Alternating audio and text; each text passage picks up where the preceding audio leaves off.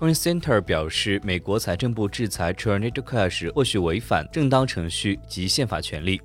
根据加密研究中心 Coin Center 发布博客文章称，美国财政部外国资产控制办公室 OFAC 制裁了 Tornado Cash，可能在程序性与法律上存在缺陷。Coin Center 表示，OFAC 将通过某些 Tornado Cash 智能合约地址添加到 SDN 列表中，以超越其法律权限。这一行为可能违反正当程序及宪法权利。此外，Coin Center 认为智能合约不能成为可制裁的实体，这种标准对全世界的代码人员来说都是危险的。Coin Center 将表示将寻求与 OFS 接触，尽最大努力帮助 Tornado Cash 的无辜被禁地址提取资金，并与律师探讨了 Tornado Cash 被禁的法律依据。